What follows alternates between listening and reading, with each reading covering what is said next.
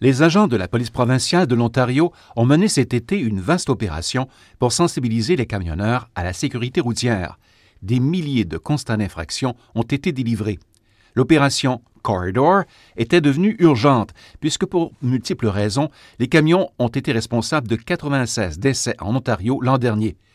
En 2018, durant les six premiers mois uniquement, les services d'urgence ont dû intervenir dans plus de 3000 accidents impliquant des camions. Il s'agit ici de records sans précédent. En haut de la liste des comportements problématiques, la vitesse. En 2017, c'était notre année euh, qui a marqué euh, la plus haute année dans les derniers dix ans avec 91 euh, personnes décédées dans un total de 70, 76 collisions. Donc, c'est signifiant. Carole Dionne est sergente d'état-major et coordonnatrice des communications et des médias à la police provinciale de l'Ontario. La patience.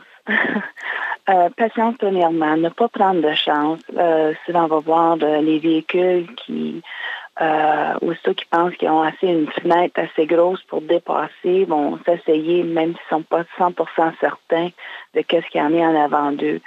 Euh, donc, la patience, c'est quelque chose de, de gros. Faites sûr de, de, quand c'est le temps de passer, que ça va être sauf. Euh, gardez votre distance quand même euh, en arrière d'un gros camion. On ne voit pas très bien en avant. Euh, notre vue est obscurée par le gros camion. Donc, avoir une distance assez pour que les autres peuvent vous voir aussi. Donc, si vous voyez leur miroir, eux autres peuvent vous voir. Si vous ne voyez pas les miroirs du conducteur, du cab en avant, donc les autres ne peuvent pas vous voir, donc ils ne savent pas. Les véhicules peuvent peser dans un excès de 60 000 kg. Donc quand on combine, on, on, inclut là-dessus euh, la vitesse euh, qui sont d'environ 80 à 100 km à l'heure, euh, le momentum qu'ils ont puis l'énergie, c'est significant quand ils vont arriver pour freiner ou l'impact qu'ils vont causer. En plus des milliers de constats d'infraction remis cet été aux camionneurs en Ontario, les policiers ont saisi 63 véhicules commerciaux pour non-respect des règles. Mais les amendes ne suffisent pas et pour donner un coup de barre et vraiment réduire les accidents causés par les camionneurs, l'industrie du camionnage canadienne doit elle-même maintenant s'adapter à l'arrivée de nouveaux outils électroniques. Il y a notamment les journaux de bord électroniques qui collectent automatiquement plusieurs informations sur la conduite d'un camionneur. Depuis fin décembre dernier, en fait, les camionneurs qui doivent traverser la frontière américaine doivent obligatoirement utiliser un journal de bord électronique plutôt qu'un journal de bord version papier. Ce journal électronique compile des informations telles que la date, heure, emplacement du camion, les kilomètres parcourus, les heures d'opération du moteur. Le journal électronique est branché au moteur et il peut aussi produire des alertes lors de défaillance du véhicule ou en cas de non-respect du temps de conduite réglementaire. Ce genre de système électronique est devenu obligatoire donc aux États-Unis et le sera aussi au Canada progressivement d'ici la fin de 2019. C'est un changement qui améliore euh, beaucoup la, vie des camionneurs parce que on ne sera plus capable d'être forcé par les compagnies, les petites compagnies, je devrais dire, qui forcent les chauffeurs à pousser la note euh, à chauffer euh, plus que les heures normales prescrites par la loi de, par jour. Le camionneur Donald Arsenault travaille pour Pioneer Truck Lines à Edmonton, en Alberta, dans l'Ouest canadien. Euh, il y a certaines compagnies qui, euh, essayent toujours de pousser le chauffeur parce que c'est comme si qu'un chauffeur de truck, c'est juste... c'est que souvent, tu arrivais chez un client, avec un rendez-vous pour une livraison, euh, je vais te donner un exemple, de 8 heures le matin, une livraison pour 8 heures le matin. Tu arrives chez le client, puis le client dit euh, Désolé, on n'a pas le temps tout de suite, ça va aller à 11 heures, midi, 1 heure de l'après-midi. Là, le, chauffeur, il n'a pas fait d'argent parce qu'il n'est pas récompensé pour les heures d'attente euh, attendues chez le client.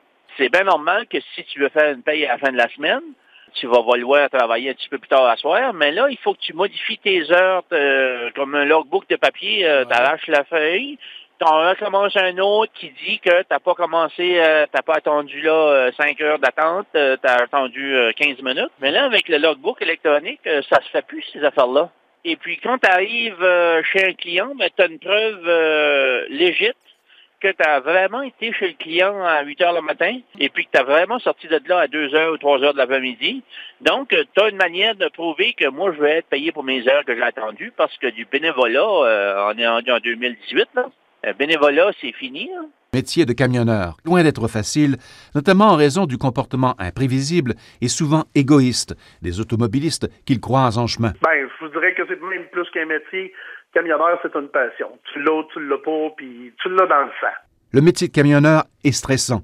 Patrick Ford n'est plus camionneur. Il arrive à conduire sa voiture grâce aux médicaments qu'il prend, mais il souffre de crises de panique, de crises d'angoisse, et il vit beaucoup d'isolement. Loin d'être le seul dans sa situation, il espère obtenir une aide financière du ministère des Transports du Québec pour mener un projet pilote auprès d'autres routiers comme lui. La fameuse journée du 18 février 2013, je revenais de mon deux, sur ma fin de ma journée. il y avait une voiture de stationner sur, euh, sur l'accotement sur le bord de l'autoroute. On en voit régulièrement l'été, puis c'est régulier, puis c'est correct. Sauf que ça, ça a été un petit, un petit peu plus différent. Quand je suis arrivé à peu près à de l'auto, je pouvais pas me tasser parce qu'il y avait des voitures qui me dépassaient. L'homme a ouvert sa porte et a sauté en avant de mon véhicule. Fait qu'il y a eu quand même un gros impact. Euh, je ne ferai pas de cachette que l'homme est décédé sur le coup. J'ai eu comme réflexe de débarquer et essayer de, donner les premiers soins, si on peut dire. Euh, puis j'ai appelé mon employeur par-dessus ça. J'avais une bonne entente avec mon employeur, j'avais un beau véhicule neuf. Euh, mon employeur, sur le coup, il l'a trouvé drôle. Il dit Tu me niaises? Non, je te niaise pas. Je viens me chercher, ça marche pas. Il est venu sur les lieux plus que rapidement. Il est venu me chercher. Il, m'a rentré à l'hôpital. Moi, sur le coup, je réalisais pas ce qui se passait. J'étais. C'était un corps qui était vivant dans, un corps sans esprit. J'ai tenté de reprendre le volant il y a deux ans. Puis euh, sur deux mois et demi, ça s'est résulté que je me rappelle de mes deux premiers mois de travail, il manque deux semaines. Puis euh, il me manque une semaine parce que ma conjointe m'a rentré en psychiatrie. J'étais plus là, là. Mon corps fonctionnait, ma tête était plus là, là. J'étais un danger public, là. Moi le dire même, j'étais un danger public, là. Un reportage de Radio-Canada International.